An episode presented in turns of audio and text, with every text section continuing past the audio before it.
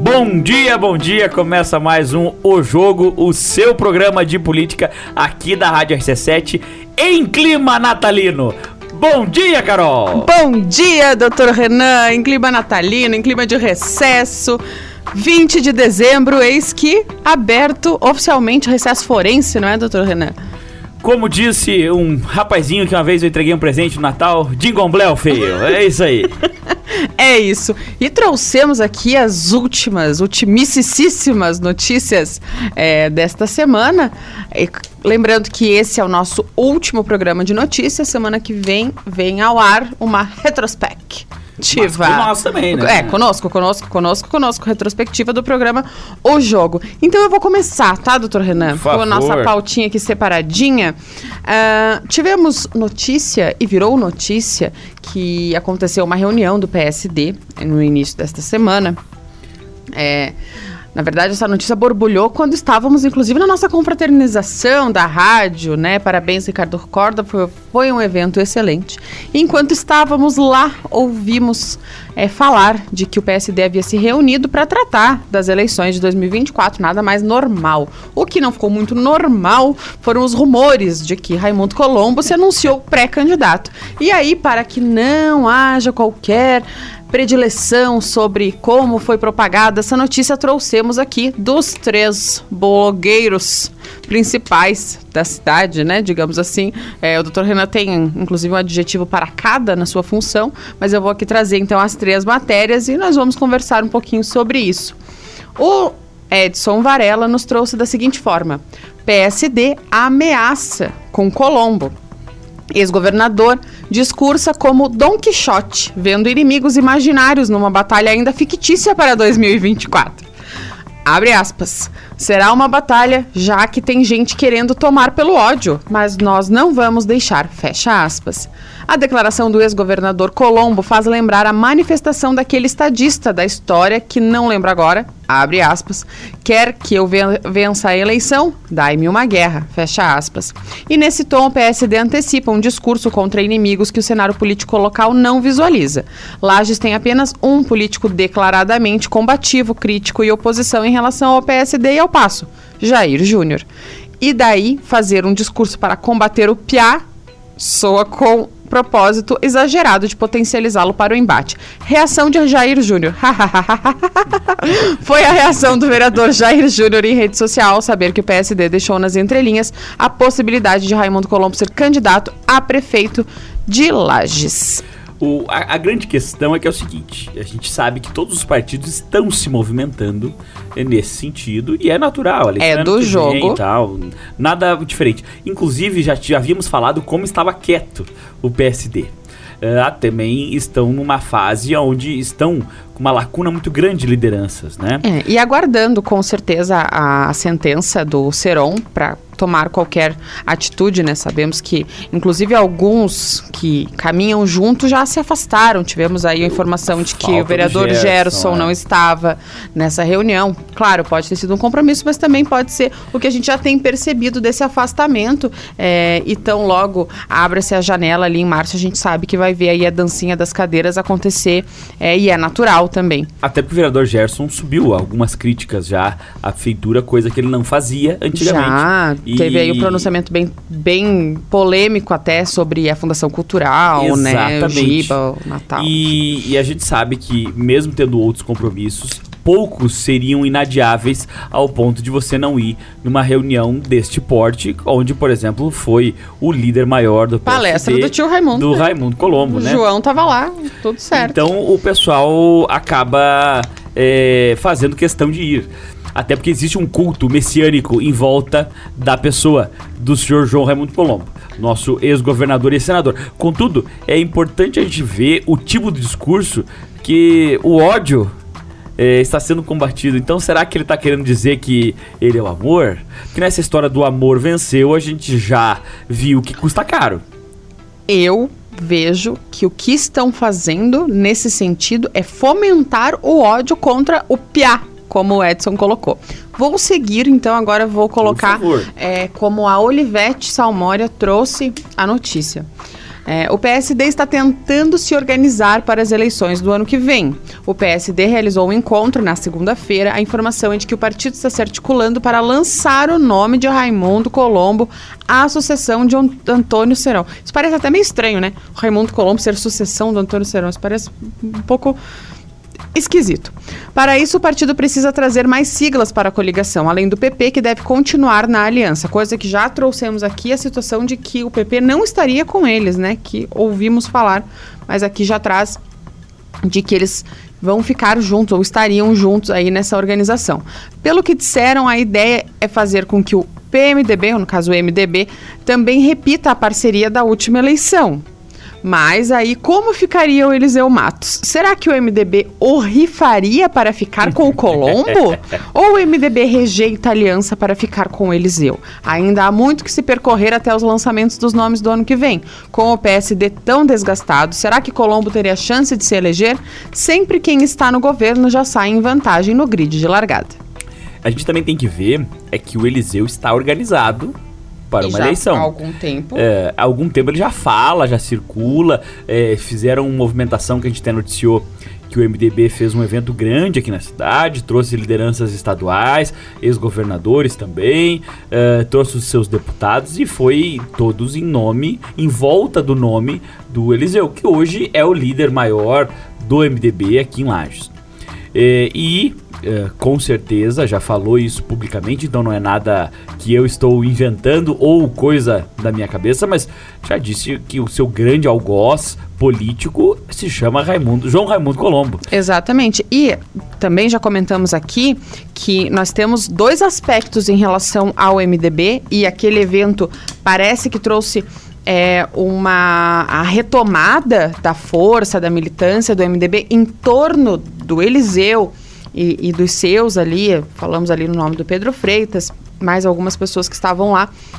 Mas também comentamos nesse momento que hoje o MDB, em relação à sigla participação política, é, cadeira na Câmara e ocupando o cargo da presidência né, na pessoa do Aldori Freitinhas, o partido está com Antônio Serão. Está com o PSD, assim como esteve e veio disso né, da, na eleição de 2020.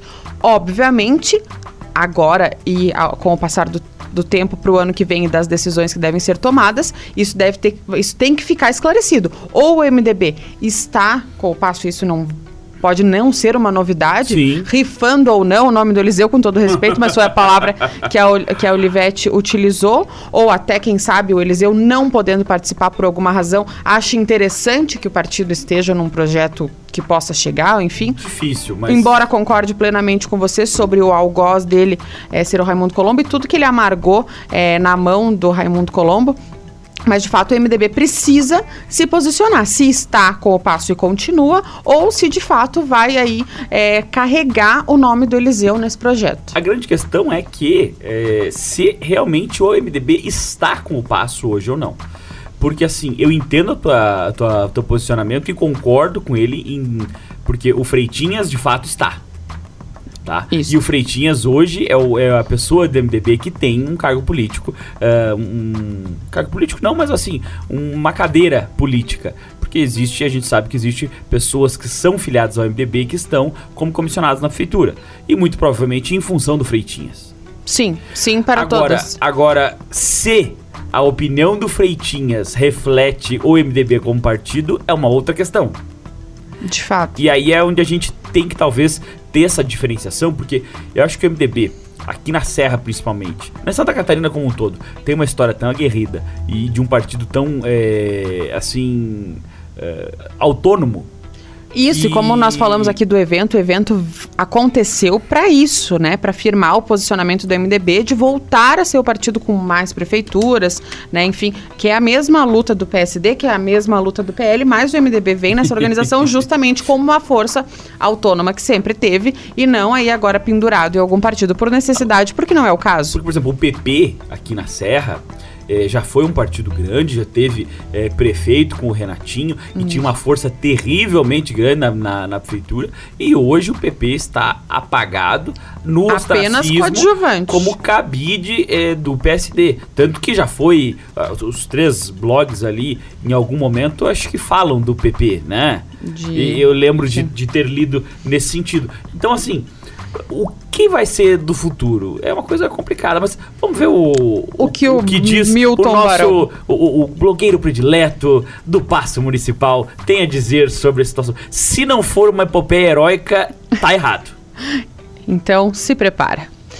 Colombo convoca o partido para a batalha de 2024. Batalha está entre aspas, então quem sabe tenha sido assim que o Raimundo Colombo tenha trazido, né, o fervor da reunião. Com um discurso eloquente e inflamado, Raimundo Colombo convocou o PSD para a batalha eleitoral que será a eleição municipal de 2024. O auditório da ACIL foi pequeno para o número de pessoas presentes na noite de segunda-feira quando o ex-governador foi longamente aplaudido ao dizer que o PSD terá candidatura própria e que todos estavam convocados para ir às ruas. Abre aspas. Pois será uma batalha, já que tem gente querendo tomar pelo ódio, mas nós não vamos deixar, fecha aspas. Raimundo Colombo encerrou o encontro pessidista enfatizando que Abre aspas novamente. Tem gente que faz política com ódio, enquanto nós fazemos com amor. E é com esse espírito que estaremos juntos em 2024.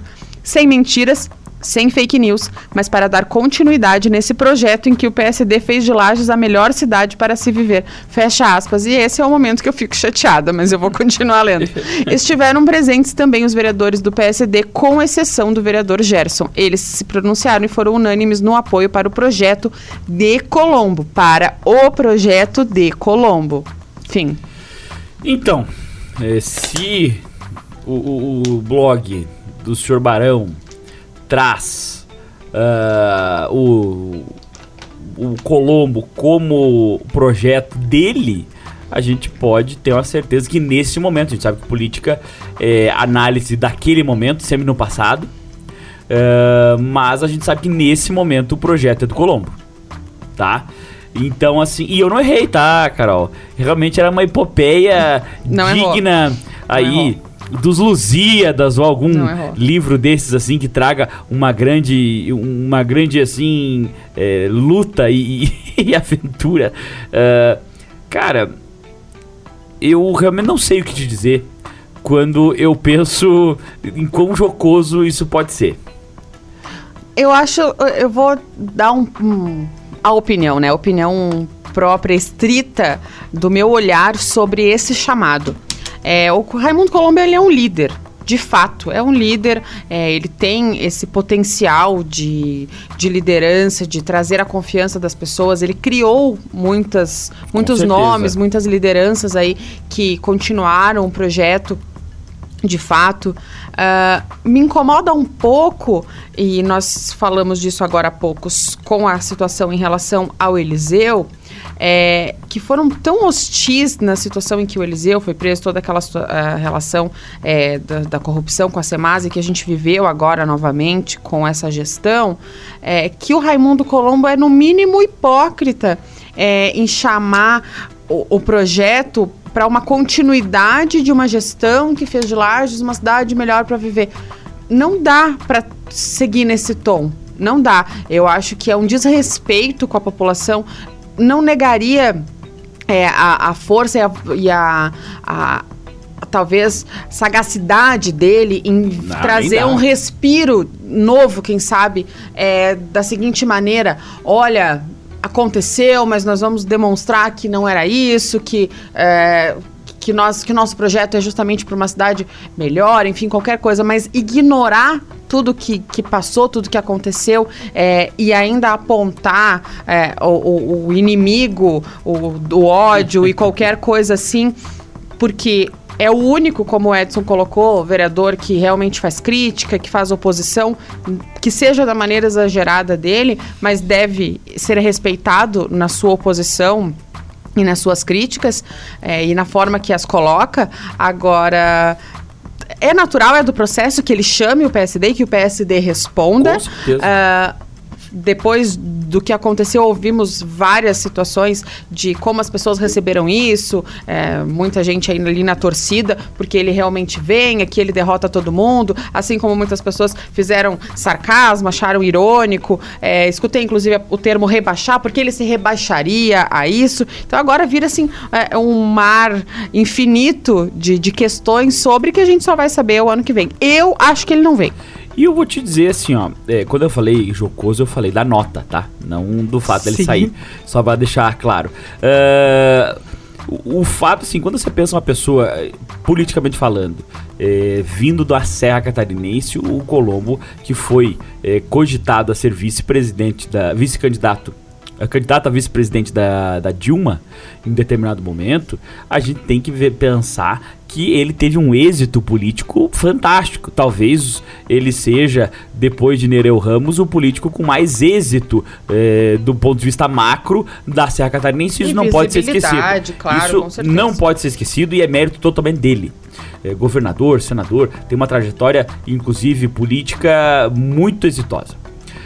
Contudo, quando você vê que um grupo político, que por exemplo teve o governo do estado, teve Senado, uh, nunca saiu efetivamente do poder, precisa colocar um nome como Raimundo Colombo, como pré-candidato a prefeito, que foi o que fizeram ontem, é, para tentar se aglutinar, isso, como as pessoas estão falando, no meu ponto de vista, é um rebaixamento. Para ele, não para o grupo. O grupo precisa dele de uma maneira simbiótica. Eu acho que talvez a única forma é, de, de, salvar o, gr o, grande grupo político seja ele. Inclusive, talvez seja o único candidato possível com chances de vitória deste grupo político uh, na prefeitura, se for o caso. Contudo, tu, tu pensar numa pessoa que foi senador, durante é, o mandato, se não me engano. É, governador do, por dois mandatos. E, e, vira prefeito hoje numa cidade. E com chances, se vir reais de não ganhar, haja vista, a gente sabe a concorrência direta que faria com a com Carmen Zanotto. Carmen. É, a gente não pode ser leviano, mas é a palavra que está se rebaixando, como diz, mas não acho que se rebaixando, mas dando um passo para trás, ou talvez uma má escolha, vem, vem na cabeça da gente.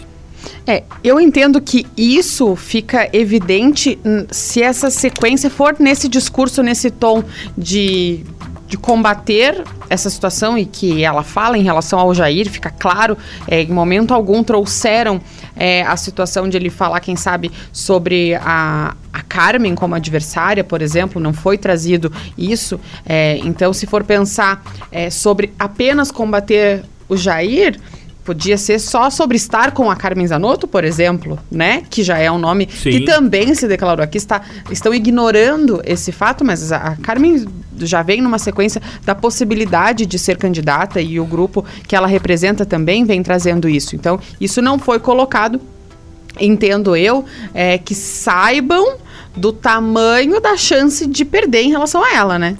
É, parece que a oitiva do Jair lá na CPI deixou marcas. Com certeza, magoaram o João Raimundo Colombo. Vamos para um rápido intervalo e voltamos já já com mais o jogo.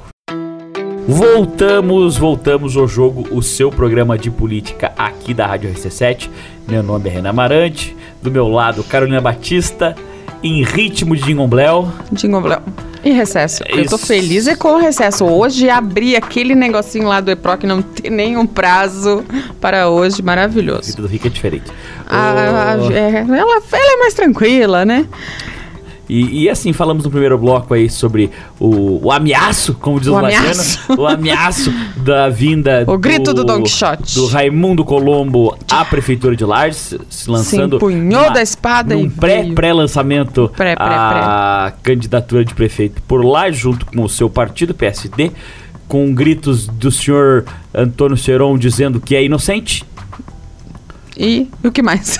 E é isso. e é isso que temos. Não posso atestar para nenhum lados. E, então, eu inclusive não estava lá, por isso que tivemos assim, ó, o trabalho e a dedicação, na verdade, aos nossos ouvintes de trazer todas as matérias que saíram e comentar e, sobre. E digo mais, não fui porque me não me convidaram, que não tinha ido. Ah, eu não fui porque eu tava na confraternização da rádio, que tava muito mais legal. É bem provável. eu fui também, é, tava bem legal. Então vamos lá. Uh, terminamos, inclusive, né, mencionando a deputada Carmen, que foi esquecida por esses que falaram sobre o pleito do ano que vem. Uh, e aproveitar para trazer uma notícia que diz o seguinte. STF forma maioria para regionalizar o piso da enfermagem. Sabemos que é uma luta da deputada, né? Correu mundos aí para conseguir que isso fosse realidade, o piso da enfermagem pós-pandemia da Covid-19. É, e o quanto a, ele acabou sendo judicializado, né, doutor Renan, para que realmente chegue na folha de pagamento dos enfermeiros. O STF, Supremo Tribunal Federal, formou nesta última segunda-feira, 18 de dezembro, maioria para manter o piso da enfermagem em 44 horas semanais e permitir reduzir o piso proporcionalmente à redução da jornada. Além disso, o tribunal votou para o piso ser aplicado de maneira regionalizada, respeitando as regras de cada estado e por meio da negociação entre patrões e trabalhadores. Se as conversas não tiverem sucesso, caberá dissídio coletivo. O resultado está em seis votos a três. A maioria do STF seguiu o voto do ministro Dias Toffoli, que foi acompanhado por Alexandre de Moraes, Cristiano Zanin, Gilmar Mendes, Dias Toffoli e Nunes Marques. Já Roberto Barroso, Edson Fachin e Carmen Lúcia defenderam a redução da carga horária utilizada como referência para o pagamento do piso remuneratório. Vamos lá. É, eu já falei aqui outras vezes, a Carol sabe da minha posição, e eu, como ideologicamente um liberal, eu não gosto dessas restrições e obrigações a pagamentos de salário. E eu digo que filosoficamente, ideologicamente, sou contra até um salário mínimo estabelecido. E por isso, evidentemente, não sou afeito a um piso nacional da enfermagem. Inclusive, entendo uh, o porquê, os porquês de quando a deputada colocou o projeto de lei e entendo que é importante a defesa da classe, mas no momento quando a gente noticiou isso aqui no programa, eu me falei que é, ideologicamente eu era contra. Contudo, eu sou uma pessoa muito democrática.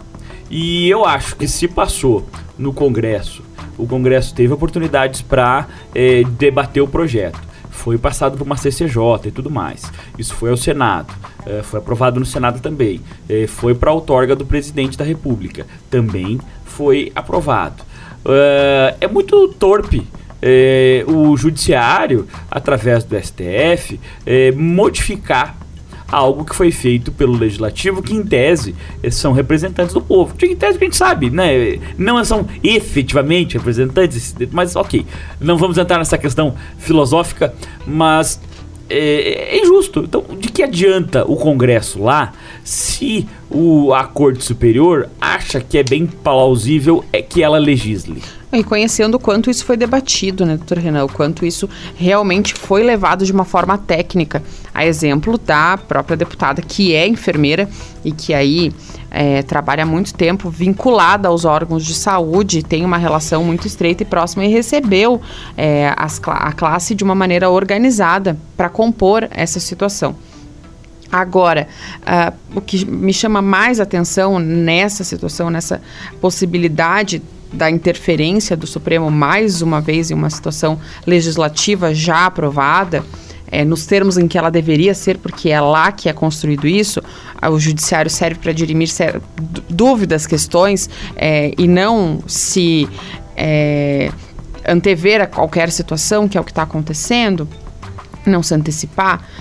Para mim, a maior questão é justamente no que toca ao, ao pagador a quem vai receber. Esse é o maior conflito de é, esse piso estar é, unânime, né, ser para todos, enquanto você tem situações diferentes, é, os enfermeiros trabalham com cargas horárias diferentes, Sim. a gente sabe Horários tem... diferentes, alguém que trabalha de é, dia, eu trabalho de noite. E é diferente você trabalhar num hospital, é diferente você trabalhar numa clínica, é diferente você trabalhar num ambulatório, num laboratório, é diferente, então a gente entende essa circunstância, mas não é o judiciário que vai resolver isso, né? Então, esperamos que chegue ao ponto realmente ali do dissídio coletivo, porque são eles que vão trazer essa situação e de fato é, que os empregadores consigam aproximar do entendimento do pagamento. Ser proporcional é uma coisa natural, isso aí daí já é lá, inclusive lá da contabilidade, vai ser proporcional as horas. Isso é fato. Agora, uh, regionalizar também é interessante quando a gente fala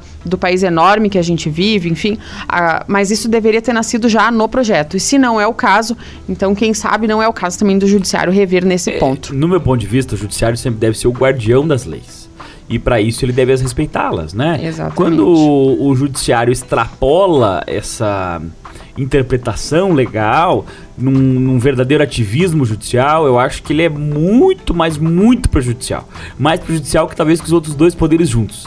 Não, e fica complicado porque em qualquer circunstância advinda disso, vamos pensar lá na frente, situações é, causídicas, trabalhistas, é, a quem você recorre, de que maneira que você recorre e aonde que vai estar tá, é, a jurisprudência realmente é, consolidada, trazendo o que a lei preconiza, né? Porque se você já tem uma divergência do próprio judiciário no início, fica bem complicado você pensar na produtividade disso e na efetividade disso para o servidor que deveria deveria ser beneficiado nesse momento, né? Agora ter uma segurança em relação a isso, porque não ter o piso entendo o seu posicionamento, claro, sua ideologia não. liberal, mas como vivemos é, num estado na, na nossa república federativa, é, precisa, é necessário, é necessário não. esse olhar para o trabalhador, é necessário esse piso, essa organização. Veja, não concordo com a parte da necessidade, mas assim, foi o que eu disse, é, foi aprovado em lei. Basta cumprir, que, Basta essa que lei. Se cumpra. Uh, a questão é que exi existem diversas leis que são eticamente questionáveis e inclusive várias inúteis. Uh, mas uh, quando você falou uma palavra na tua fala, e eu destaquei bem que é a segurança. Você não aplicar as leis que foram aprovadas legalmente junto ao Poder Legislativo, você traz uma insegurança jurídica. E isso é um grande problema no Brasil, porque, por exemplo, Hoje, digamos que um de nós, ou enfim, até nós dois sócios, imagina, é, se nós fôssemos sócios de uma clínica que necessitasse de enfermeiros, quanto que nós iríamos pagar? Nós não saberíamos efetivamente. Porque daqui a pouco a gente contrata alguém, é, botando um piso regional, e muda-se o entendimento no STF, que esse que, que tem que deve ser, ser nacional, nacional. porque aí, a lei foi aprovada Como é que nós vamos fazer nosso planejamento de orçamento? Aí nós íamos contratar sei lá, 10 enfermeiros, vamos contratar dois e trabalhar do jeito que dá, porque a gente está com insegurança. Ele não sabe como vai ser o dia de manhã. Isso é um grande problema no Brasil. Então. Mais gente, um, né? Mais um, mas esse é, ele tá no top, tá? Ele tá, top, ele tá top 3 aí. Tá, tá altíssimo. Junto com a corrupção e a falta de vergonha na cara de alguns, é, juntam a Santíssima Trindade dos problemas do Brasil. De fato. Então vamos falar dos nossos probleminhas daqui? Vamos, vamos, vamos lá. Ou das resoluções deles. É, Semana passada, nosso governador esteve em Lages. Temos aqui uma notícia do SCC 10. Jorginho Melo prestigia posse na ACIL e anuncia obras no aeroporto de Lages. Santa Catarina totaliza 107,5 milhões em investimentos destinados a obras em 12 aeroportos. Na última sexta-feira, no dia 15, o governador Jorginho Mello anunciou o repasse de 2,3 milhões para obras no aeroporto de Lages. Os recursos serão utilizados para a construção do cercamento, reforma da cobertura da sala de embarque e desembarque, além de outras melhorias para as condições de segurança dos usuários da estrutura. O anúncio do convênio foi realizado durante a posse da nova diretoria da ACIL. E com mais este investimento, o Estado chega ao fim de 2023 com 107,5 milhões anunciados para obras em 12 aeroportos. A fala do Jorginho Melo foi a seguinte: Iremos dar melhores condições para quem utiliza o aeroporto. Reformas, investimentos e atenção à população catarinense, principalmente os lagianos e moradores da região serrana que utilizam o aeroporto, explica o governador Jorginho Melo. O aeroporto de Lages possui uma pista de pouso e decolagem asfaltada de 1.500 metros aproximadamente, opera voos da aviação geral sob condições visuais diurna e noturna. Movimenta em média de 150 operações. É, após a nova diretoria, enfim, agora vamos, vamos colocar aqui quem foi a nova gestão irá suceder o empresário o Carlos Eduardo de Liz, o Caco e a empresária Janelise Royer.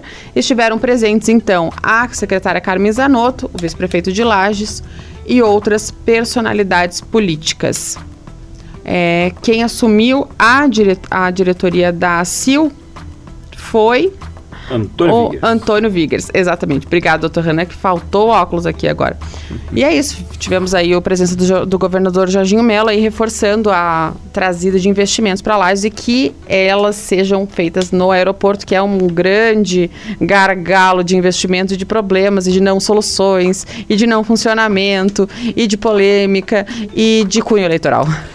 E de fato, e agora a ideia é que, é, com a proximidade da eleição, o governador cada vez se faça mais presente aqui, que a gente sabe, né? Que em algumas cidades já tem o seu E acordo. por toda Santa Catarina. É, já tem um acordo de quem, de, de, de quem serão os candidatos apoiados pelo governo do estado.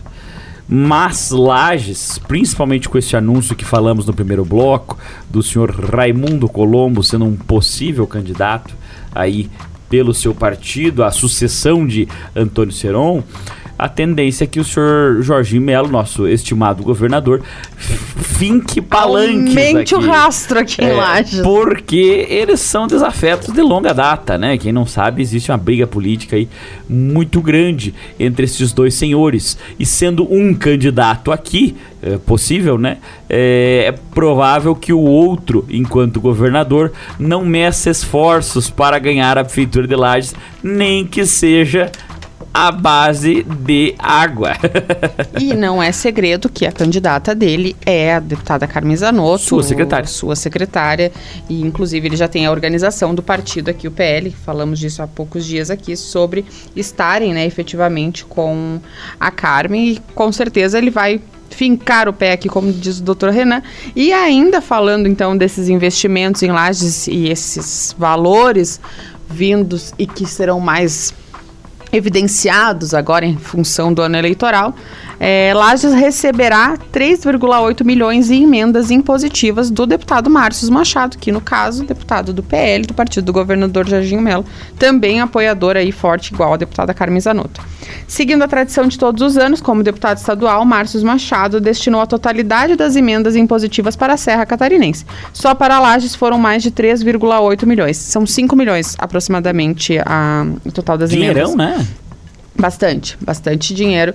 E as emendas impositivas, elas dão uma possibilidade muito vasta de quando, como você é, destinar, né? Você não precisa estritamente a- ao projeto ou aquele recurso para determinada coisa, porque a prefeitura recebe e ela, então, aplica é, da maneira que deve ser. Não vou dizer da maneira que desejar, mas da maneira que deve ser. Pode ser que tenha um projeto já determinado, mas pode ser que não. É, assim, exemplo, né? Quando Sim. vem para, para ruas, para asfaltamento, ela consegue gerenciar, então, Gerenciar o da maneira que for maneira. necessário, exatamente. É, que serão pagos ao longo de 2024. Quando recebo os votos do povo da Serra Catarinense, não só esperam que eu defenda os interesses dos catarinenses, mas também que seja o porta-voz da nossa região e esteja atento às necessidades locais. Por isso, nos últimos quatro anos, destinei minhas emendas impositivas em sua totalidade para a Serra Catarinense. Dos mais de 10 milhões em emendas impositivas que têm direito a 10 milhões, aumentou, viu? Direito a destinar, mais de 3,8 milhões serão para lajes e deverão ser pagas pelo governo do estado até o fim de 2024. Entre os detalhes dos recursos estão 124 mil para as castrações de animais, 122 mil para a instalação de parques infantis em creches e 160 mil para sistema de energia solar para aquecimento da piscina da APAI, 300 mil para o apoio da infraestrutura do município e 495 mil para a instalação de parques e praças. É isso aí. É legal a divulgação, em que pese, é, de novo, eu não ser muito afeito a em- emendas impositivas por parte do Poder Legislativo. Acho que o Legislativo deve fazer leis e não pensar em orçamento e execução de emendas. Eu sempre achei um absurdo existirem emendas. E é uma forma, querendo ou não, ah, de você cooptar o Legislativo. A gente sabe que agora perto da reforma da tributária foi eh, liberado um valor de emendas na Câmara Federal absurdo pelo presidente Lula para poder aprovar isso. Evidentemente gera um- uma, uma, assim, uma afeição com os deputados, isso facilitou a aprovação. Mas assim, que bom que o Marcios está dando bom destino às suas emendas, que já que elas existem, tem que gastarem de alguma forma. Então, contrariando o Dr. Renan, e eu sempre trago aqui a questão da importância da representatividade, já que são 10 milhões agora em emendas impositivas, são 20 milhões que a Serra Catarinense tem, né? Com o nome aí do deputado Lucas Neves e do Márcio Machado, e ainda as emendas que possivelmente a deputada federal Carmen Zanotto conseguirá destinar Claro, devido à sua situação ali de, de saída, mas ela retorna em algum momento, com certeza. é, e aí, para tomar a decisão, inclusive, de ser candidata. Reitero que acho muito importante a representatividade, e nesse sentido, como a gente vive uma região hipossuficiente de vários recursos, essas emendas elas fazem realmente a diferença. Se a gente analisar é, para onde o deputado Márcio Machado canalizou. E ainda bastante importante frisar que o deputado Márcio ele tem uma equipe né, de engenharia que acompanha os, e faz os projetos para as instituições, enfim, quando não é realmente ligado a, ao poder público, né, de fato, e quando é essa, essa equipe também acompanha para que essa destinação seja efetiva, né? Chegue lá onde ela deve chegar. Acho bastante importante, já que tem esse dinheiro e tem que ser usado, que seja bem usado. É, eu preferia que fosse redução de tributos mesmo. E preferia ainda que isso não fosse usado como meio de Cooptar, ah, de barganha, com certeza. É, ou até Renan, assim, mas não dá assim- pra ter tudo, Renan. Não, não dá pra ter tudo, do Mas aí Renan. que tá. É, o que é certo não, tá errado. não adianta torcer que não fique errado. uh, eu não, não acho realmente interessante alguém que foi feito, foi eleito para fazer leis é, poder, poder executar uh, dessa forma valores. Mas assim. Mas assim, é, deixa eu falar então mais né? a próxima notícia rapidinho antes de que o nosso programa acabe para você poder ficar feliz e falar da reforma tributária. Gilson Marques, reforma tributária pune Santa Catarina. Na sexta-feira, dia 15, a Câmara dos Deputados aprovou a PEC que trata da reforma tributária. O texto manteve parte das alterações feitas pelo Senado Federal. E o deputado Gilson Marques votou contra a proposta e deixou claro que essas alterações pioraram ainda mais a proposta. Nada é tão ruim que não possa piorar, segundo o deputado Gilson Marques. É, infelizmente, essa, essa na verdade, a proposta que foi aprovada, né, a, a reforma da tributária, ela vai prever um fundo de participação dos estados. Então, uh, os estados eh, que arrecadam mais do que recebem, que é o caso de Santa Catarina, vão ser um pouco mais afetados, porque esse fundo vai ser utilizado para auxiliar os estados hipossuficientes, como a Carol disse aqui, em respeito aos municípios. O problema é que Santa Catarina já recebe cerca, menos né, de 20 reais de cada 100 reais que arrecada, e esse valor vai diminuir. Então o catarinense trabalhará mais para sustentar mais o Brasil, que é pesado, inclusive para pagar essas emendas. E é isso. Ficamos por aí. Feliz Natal, gente. Feliz Natal. Que Até vocês mais. tenham aí um Natal cheio de esperança do nosso Brasil e boas lembranças com a sua família. É, até semana que vem, que voltamos com a nossa retrospectiva. Tchau, tchau. Até.